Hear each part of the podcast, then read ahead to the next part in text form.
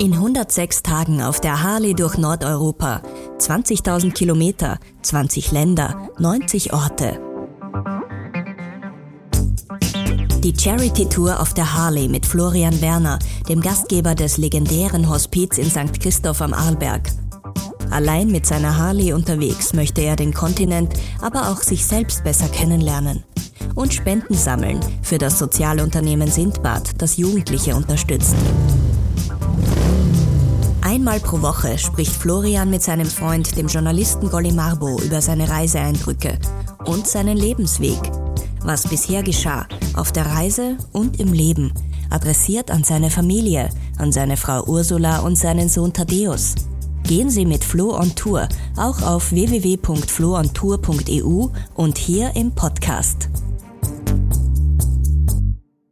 Flo, Servus nach Norwegen. Und ähm, auf einem deiner letzten Fotos, da hast du einen Gummienten-Indianer gepostet.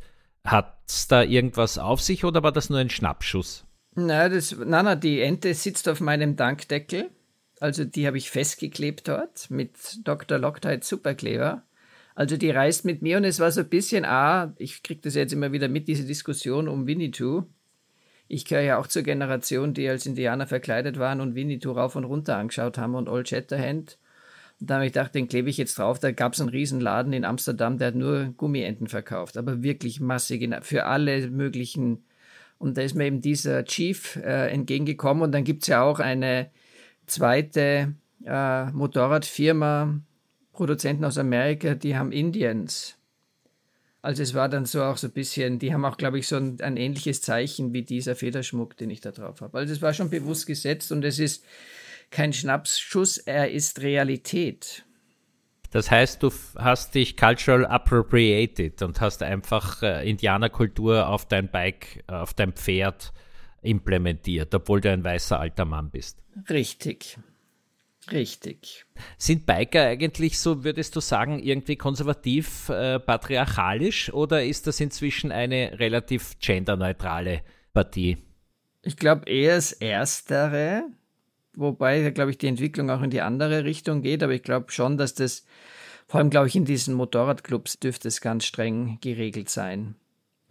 Und, äh, aber ich glaube auch, dass da die Weiterentwicklung ist. Und ich weiß nicht, ob die das so gern sehen, dass ich einen Indianer-Ente auf meinem Dankdeckel geklebt habe. Also, aber das ist mir relativ wurscht. Aber das führt mich zu meiner nächsten Frage.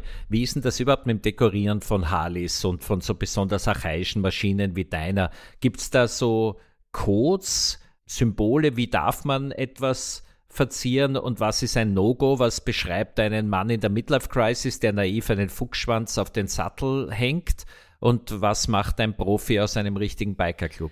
Ich glaube, auch da ist es, äh, also A ist es mir egal. Ich habe da die Harley, die ich ja jetzt nicht anhimmle, sondern die mein Gleis ist eine Harley, mit der ich jetzt eine lange Tour mache, die im Regen steht. Also ich brauche auch keinen Garagenplatz jetzt für die Harley, die dreckig ist, weil es gar nicht anders geht und vollgeklebt ist mit Erinnerungen an diese Reise. Und dann habe ich auch einen kleinen Troll, der den es da in Norwegen gibt, der fährt auch mit. Den habe ich rechts festgeklebt. Der hat schon ein bisschen Haare verloren, weil er im Wind ist. Der Chief ist ja im windfreien Bereich draufgeklebt. Also ich glaube nicht so dieser Urbiker, da geht es dann halt auch viel um Chrom und es muss immer poliert sein und sauber sein. Aber das ist es nicht, sondern für mich ist die Harley da ein Fortbewegungsmittel, ein sehr angenehm, das brav äh, die Arbeit macht und mich von A nach B bringt. Und mir das eigentlich relativ egal ist, ob das jetzt die Harley, ich glaube, die Motorradclubs hätten wieder ein Problem mit meiner äh, Harley als Sammlung von Aufklebern. Aber es ist einfach für mich echt dieses, nachdem ich in meist in die vielen Bereiche wahrscheinlich nicht mehr mit einem Motorrad hinkommen werde, das ist echt so ein Erinnerungsteil. Und ich habe noch Dr. Loctite und es wird sicher noch das ein oder andere Teil auf der Harley festgeklebt werden. Und was die anderen meinen, ist mir eigentlich egal. Und ähm, kommen wir gleich zu deinen Pickeln auf dem Motorrad. Man sieht auf den Fotos auf deinem Blog und bei Insta, dass das Motorrad schon ziemlich vollgepflastert ist, du aber knapp über der Hälfte deiner Reise erst bist. Äh, wie willst du das überhaupt machen? Nimmst du dann einen Anhänger für die weiteren Pickeln? Du weißt gar nicht, wie viel Fläche ich noch frei habe zum draufkleben und dann beginnt man halt dann auch schon ein bisschen überkleben. Und jetzt habe ich schon einmal in den Innendeckel schon was draufgeklebt, also von meinem hinten habe ich einen Koffer und den habe ich aufgemacht. Also mit bisschen Kreativität findet man da noch viel Platz und es muss ja nicht jeder Kleber, weiß Gott, wie perfekt und schön einzeln drauf sein, sondern die dürfen sich ja ruhig überschneiden. Zum Beispiel der Schweizer, ich habe einen Schweizer Kleber auch drauf, also CH und das war so das erste, der erste Kleber, den ich gekauft habe auf meiner Reise. Und der hat schon ein bisschen was dazu bekommen, also schon drüber geklebt geworden und teilweise klebe ich dann auch drüber, wenn sich Kleber lösen. Also sie sind nicht alle von der besten Qualität. Und wenn dann, wenn ich merke, dass ein Kleber am Rand sich schon auflöst, dann klebe ich da was drüber, dass es wieder hebt. Also es hat echt Leben. Ich finde, die Harley hat echt einen Charakter, eine Ausstrahlung und eine Seele, weil sie einfach immer mehr Kleber draufkriegt und diese Reise ja auch dokumentiert. Ich werde immer wieder mal angesprochen, wenn ich irgendwo stehe, ob ich dort schon überall war mit der Harley in mehreren Touren und dann sage ich denen, na, das ist alles aus einer Rundfahrt quasi, die Kleber. Und das schon, es ist einfach eine Erinnerung. Also das, ich weiß auch nicht, ob ich die Harley jemals verkaufen kann, weil das ist ein Teil von einem unglaublichen Erlebnis. Und deswegen ist da noch viel Platz. Oh je. Passt gut. Na sehr gut. Also Platz hast du noch und dann wollte ich was Zweites nachfragen dazu. Dich kennend als Künstler und künstlerischen Menschen, ist diese Harley auch eine Art lebendiges Kunstwerk, eine Collage und wird das zum Kunstwerk im öffentlichen Raum, dadurch, dass du sie jetzt dekorierst, dass du sie gestaltest, dass du sie beklebst? Im Grunde hast du das Richtige jetzt gesagt, es ist mein Kunstwerk. Also es ist eine Installation, es ist eine Collage von den Orten, wo ich war und von diesen Teilen, die ich jetzt draufklebe, das echt witzig ist, wenn du diese, so wie diese Gummiente und auch den Proll, die dann so mitfahren. Also es ist sicher ein, äh, also für mich ein Kunstwerk, das Ganze. Und es wird es auch bleiben. Also ich kann mir auch nicht vorstellen, dass ich da die mit dem Hochdruckreiniger dann die am Ende oder nächstes Jahr im Sommer, bevor ich dann wieder fahre, die Kleber alle runterlöse, sondern die bleiben da schön drauf kleben. Das ist ein Teil von mir. Und dann haben sie ja auch ein riesiges Kunstatelier bei dir zu Hause. Da kann ja die Harley dann sozusagen indoors gleich neben dem Konzertsaal stehen. Zum Beispiel, richtig, kann sie dort irgendwo stehen. Ja, na, das passt schon so. Logbuch, Tag 66.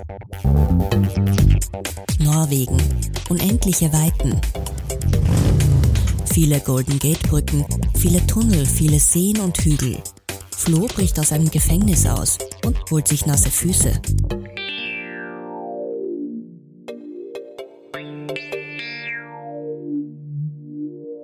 Kehren wir zurück zu deiner konkreten Reise. Du warst von Jütland, also deinem Teil von Dänemark, durch den du gefahren bist, landschaftlich nicht so wahnsinnig beeindruckt, aber äh, von einem Erlebnis rund um einen Pizzastand. Was war da?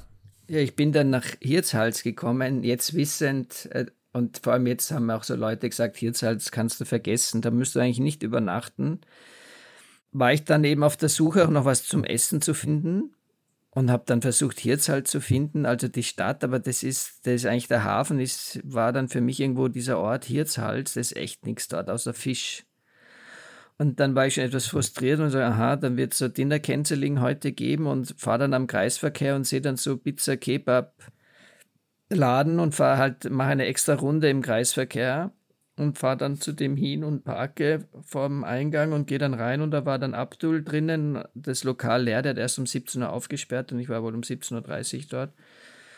Und dann habe ich ihm gefragt, ob ich nicht was zum, was ich essen könnte oder ob ich was zum Essen bekomme. Und so hat ja alles gepasst. Und dann haben wir uns angefreundet und haben halt, er hat mir seine Geschichte erzählt, äh, dass er eben aus Syrien geflüchtet ist mit der Familie und jetzt dort lebt und alle zwei Jahre die Angst hat, äh, wieder abgeschoben zu werden, weil die alle zwei Jahre erneuern müssen ihren Status. Und aber er Steuerzahler ist, weil er ja auch dort Umsatz macht, also der zahlt ja auch an den Staat Dänemark Geld. Also es ist, es war dann echt so ein bisschen also nicht erschreckend, aber schon so traurig, dass es da, weißt du, die sind geflüchtet aus ihrem Syrien, haben ihr Land verlassen, haben eine neue Existenz aufgebaut und wissen eigentlich nicht in Wahrheit, ob sie da noch lang bleiben können, weil es kann sein, dass nach zwei Jahren heißt Danke, Tschüss, auf Wiedersehen und dann können sie nicht nach Österreich kommen, sondern dann müssen sie irgendwo hin. Und da habe ich halt mit ihm viel gequatscht und habe dann auch seine Kinder am am Handy gesehen. Also wir haben damit, habe da mit den Kindern gequatscht über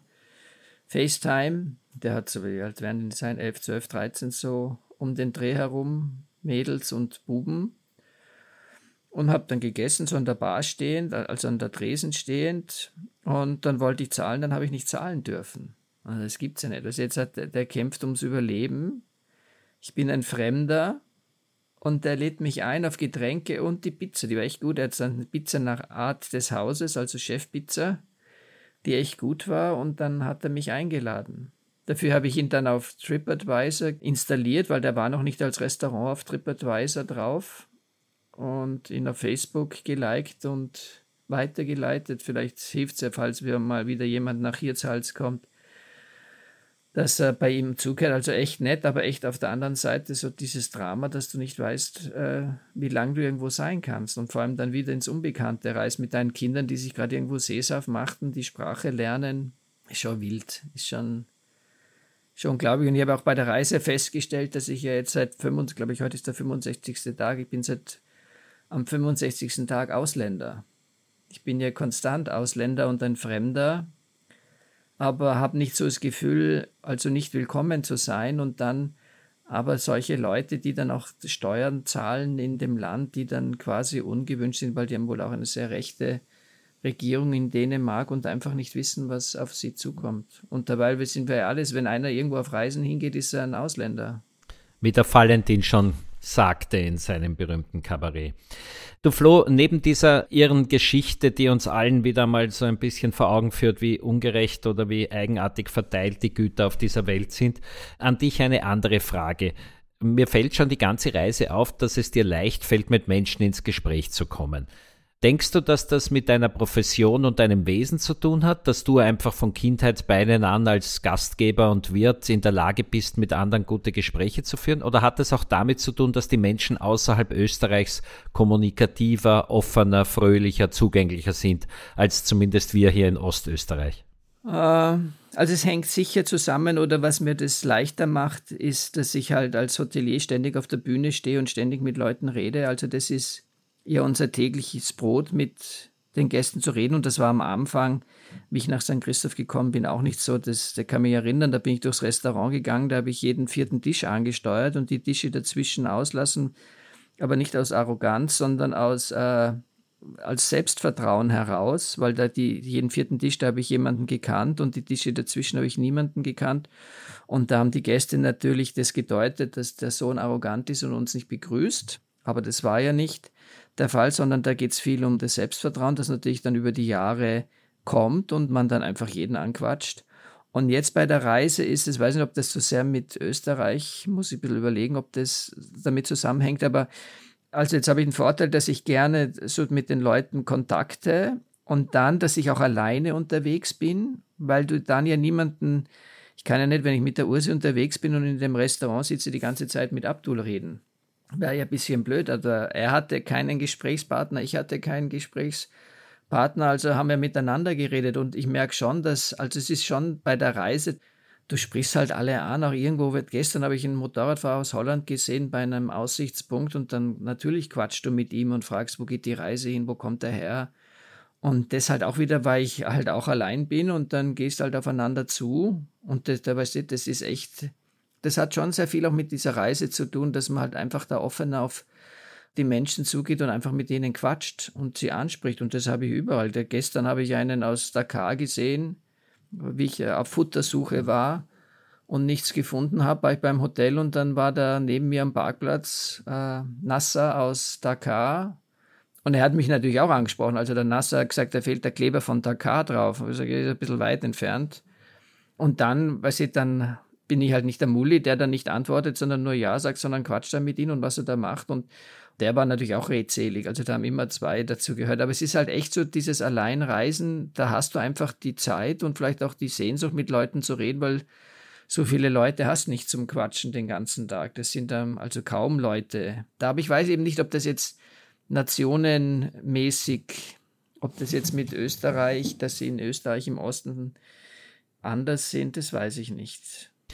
Und sind das jetzt sozusagen äh, Kurzzeitbekanntschaften oder tauschst du dann auch Adressen aus und wirst du jetzt eine Unmenge von Brieffreundinnen dazu in Zukunft haben? Ja, es ist leider eher das Erstere, dass das Kurzzeittreffen sind, weil auch also gestern mit Nasser, ich habe zwar Nasser, habe ich meine Karte gegeben, falls er mal Skifahren gehen möchte, weil die ja gern dieses grausige Wetter und wir haben ja das ja in Österreich auch immer wieder, die haben ja glaube ich 50 Grad im Sommer gehabt in Dakar, du da bist froh, wenn es dann in Schottland bei 13 Grad und Regen hockst. Und die lieben das, wenn es regnet, das ist ein Klassiker. Dem habe ich jetzt meine Karte gegeben, aber es ist jetzt nicht so, dass ich jede Menge, also jetzt, wo ich sage, mit denen hätte ich jetzt auch noch, das sind schon so Handvoll, mit denen ich jetzt einfach noch den Kontakt oder zumindest einen Kontakt-Details habe, aber nicht mit jedem. Das wäre dann auch wieder zu viel. Das wäre dann auch zu aufdringlich. Dann bleiben wir gleich beim schlechten Wetter. Du hast ein bisschen drüber gestöhnt, dass deine Ausrüstung doch nicht äh, gereicht hat für die Kälte und für die Nässe, die dich da in Norwegen schon begleitet, seit du angekommen bist. Äh, wo wird denn das hinführen? Jetzt kennst du natürlich Schneefahrbahn, jetzt kennst du äh, das Wetter auch mit ganz widrigen Umständen von zu Hause. Erwartet dich das jetzt? Wirst du Schneefahrbahn fahren müssen? Das weiß ich nicht. Ich hoffe nicht, weil Schneefahrbahn könnte ich jetzt nicht fahren. Also wenn es jetzt schneit und es ist außenrum winterlich und die Straße ist, weiß nicht, ob die Salz haben oder was auch immer, salznass, dann geht es natürlich weiter, sonst muss ich eine Pause machen. Aber es ist schon jetzt auch heute wieder, aber irgendwie habe ich dann Gott sei Dank auch den Humor, dass es mir nicht mehr so viel macht, weil ich mittlerweile auch weiß, was ich anziehen muss, dass ich trocken über die Runden komme. Und das war auch gestern so, da hat es ja auch in der Früh ziemlich geregnet wie ich los bin, so wie es jetzt gerade 13 Grad hat und es schüttet vor dem Fenster. Also da geht es, der Regen macht mir jetzt eigentlich nicht mehr so viel, weil ich eigentlich trocken bin. Also ich komme trocken am Ziel an. Gott sei Dank, die Taschen sind auch wasserfest, also die, die ich da habe, die ist echt gut. Die rollt man so ein und da kommt echt kein Wasser hinein und das Gerät hebt auch. Und ich, das ist jetzt wieder der Vorteil bei der Harley, bei der Ultra dass ich von vorne gut geschützt bin. Also ich habe einen Wind- und Wetterschutz. Von vorne sind nur die Knie, die nass werden, aber da bin ich auch geschützt. Und Gott sei Dank habe ich mir dort vor zwei Tagen oder vor drei Tagen noch die Stiefeln gekauft, weil da würde ich jetzt elendig frieren, wenn ich mit meinen Schüchen, mit denen ich jetzt unterwegs war und die auch gut gehalten habe, jetzt auch noch fahren würde, weil es jetzt einfach wirklich kalt ist. Und das passt auch. Also die Füße sind warm. Die Hände habe ich ja Griffheizung, die sind auch warm und oben rinnt es auch beim Sturzhelm nicht rein, weil ich eben nicht so frontal den Regen abbekomme. Also soweit passt alles. Also das Wetter hält mich nicht ab.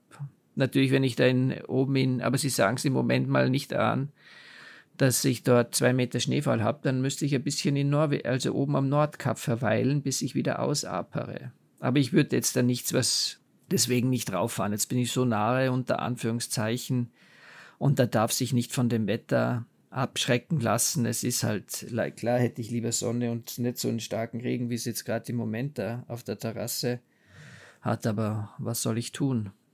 Augen zu und durch. Wie ist denn das überhaupt? Äh, hat man da Winterreifen oder Spikes oder so, wenn man bei winterlichen Fahrverhältnissen unterwegs sein möchte? Nein, gibt's nicht. Weil dann müsste ich ja, ich wüsste gar nicht, wie das geht. Aber ich habe Gott sei Dank neue Reifen, die haben ein gutes Profil. Und dann musst halt langsam dich den, also du musst dich anpassen den Wetterbedingungen und halt nicht so schnell fahren. Und dann haben diese Geräte ja auch technische Unterstützung, wo ich das einschalten kann, wenn es regnet, dass, dass sie äh, wissen, da ist jetzt eine rutschige oder könnte rutschige Straße sein. Also das ist mir ja Gott sei Dank auch ausgestattet. Also im Moment passt alles. Du hast ja auch Fahrtraining gemacht. Bist du da in Schleuderkurse gegangen und so?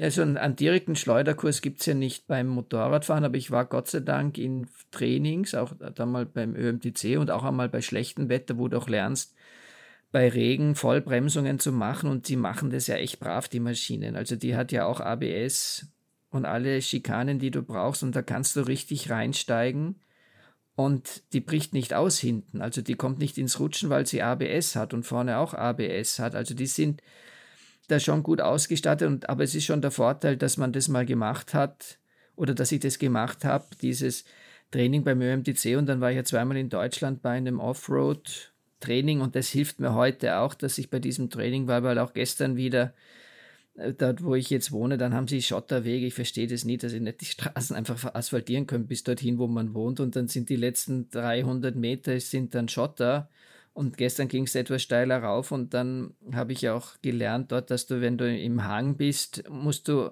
Gas geben, bis du oben angekommen bist und darfst ja nicht stehen bleiben, weil das geht schief, wenn du stehen bleibst im Hang. Und das war gestern, weil es war jetzt nicht ein großer Hang, es war einfach eine Straße, die bergauf ging im Schott, aber Gott sei Dank habe ich das durchgezogen und bin raufgefahren, bis ich dort meinen Parkplatz hatte. Und das ist schon, also mir hat auch dieses Offroad-Training, hat mir, tut mir sehr gut fürs Harley-Fahren.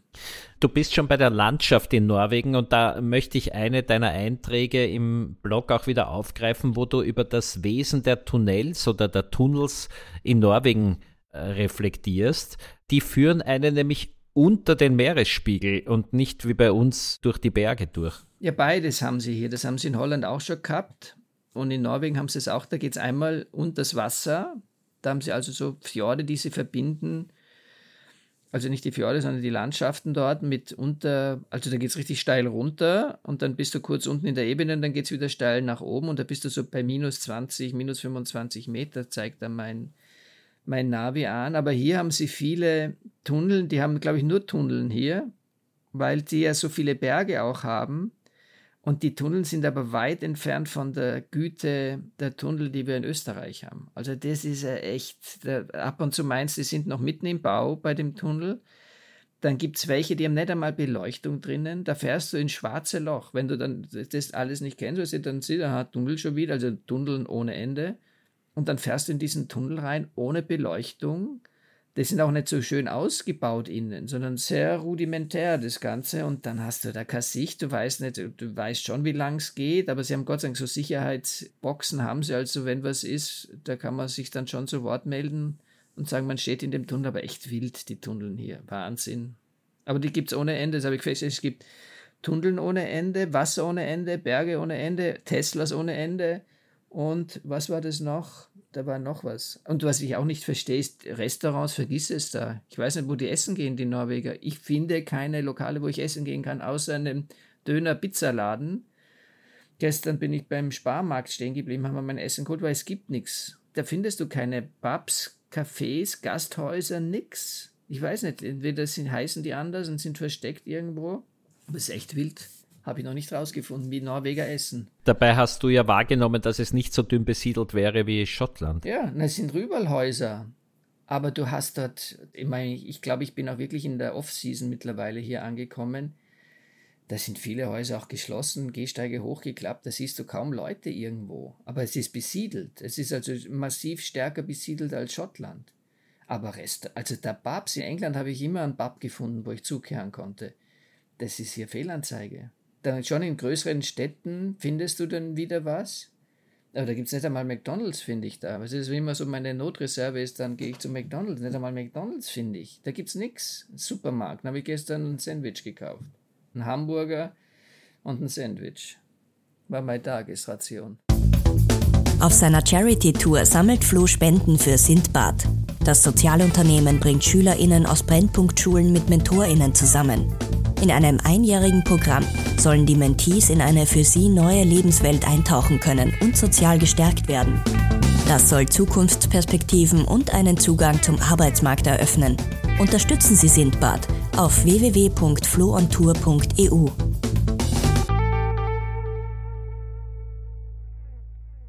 Du hast dir ja eine sehr kulinarische Gegend ausgesucht für deine 2800 Kilometer in zwölf Tagen.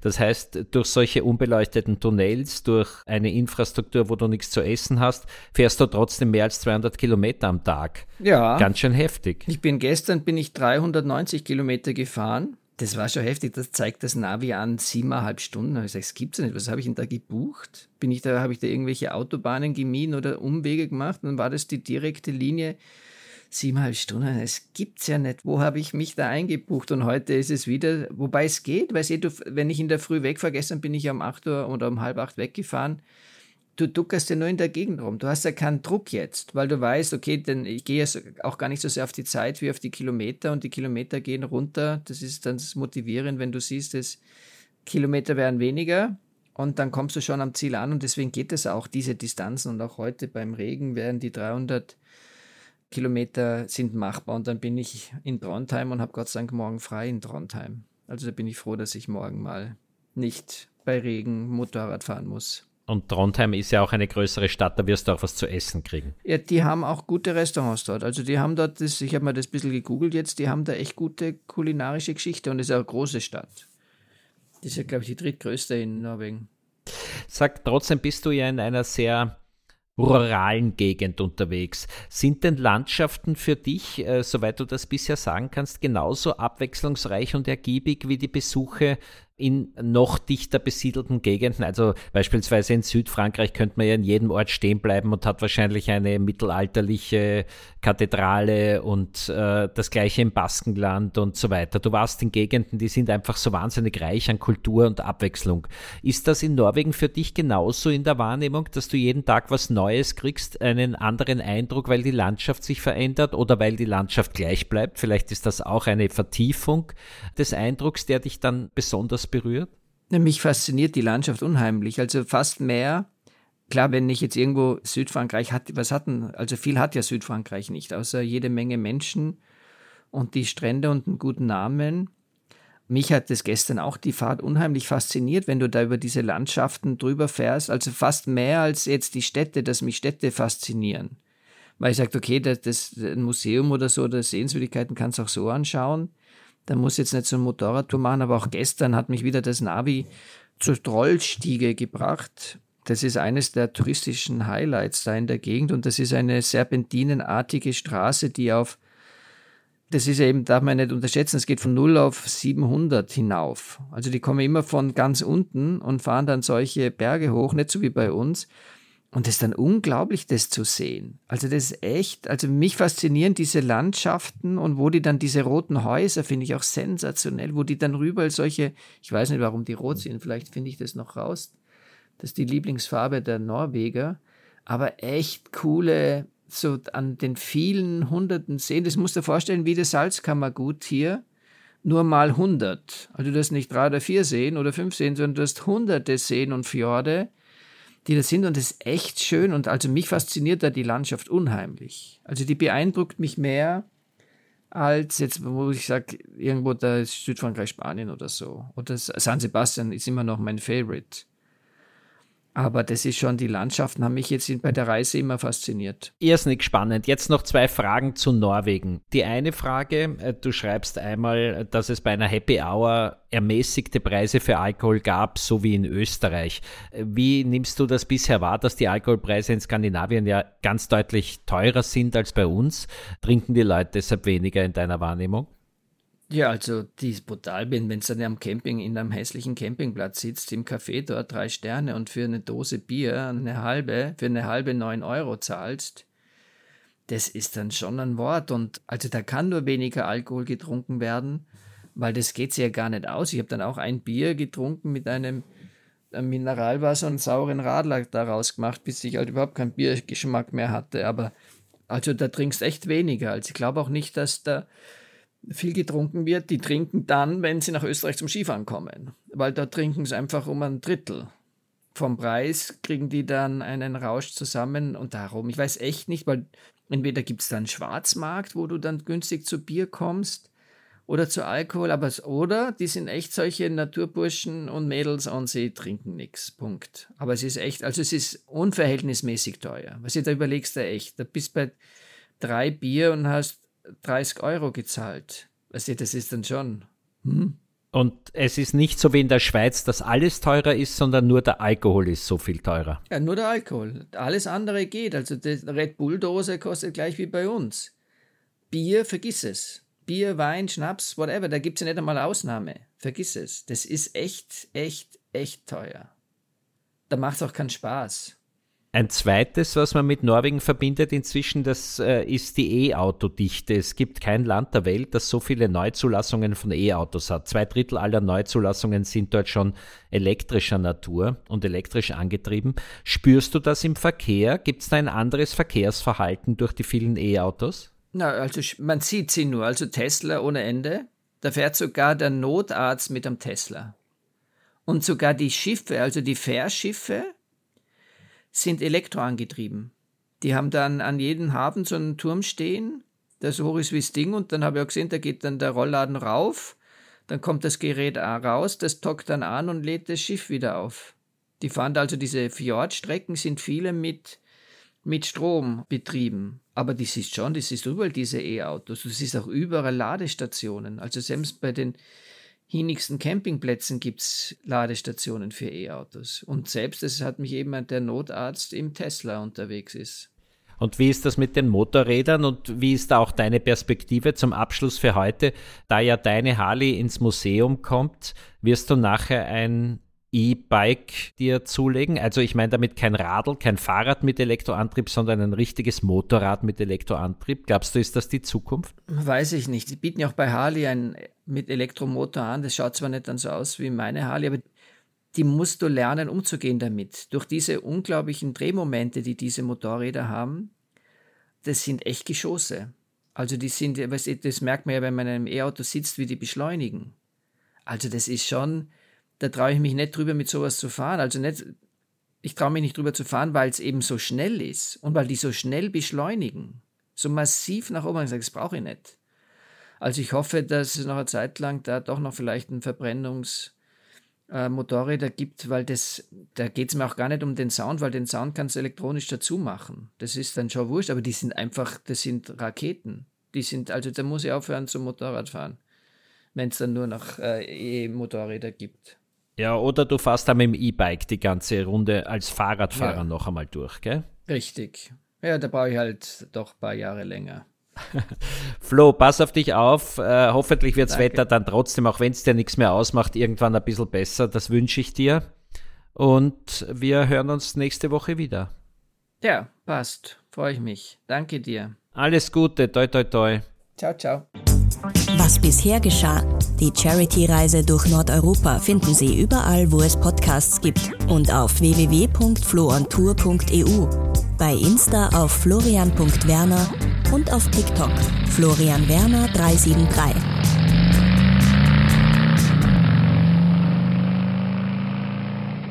Sie hörten eine Produktion von Inspiris Film. Das Team bestand aus Kari Koren, Golly Marbo und Iris Haschek. Weitere Produktionen finden Sie auf www.inspirisfilm.tv.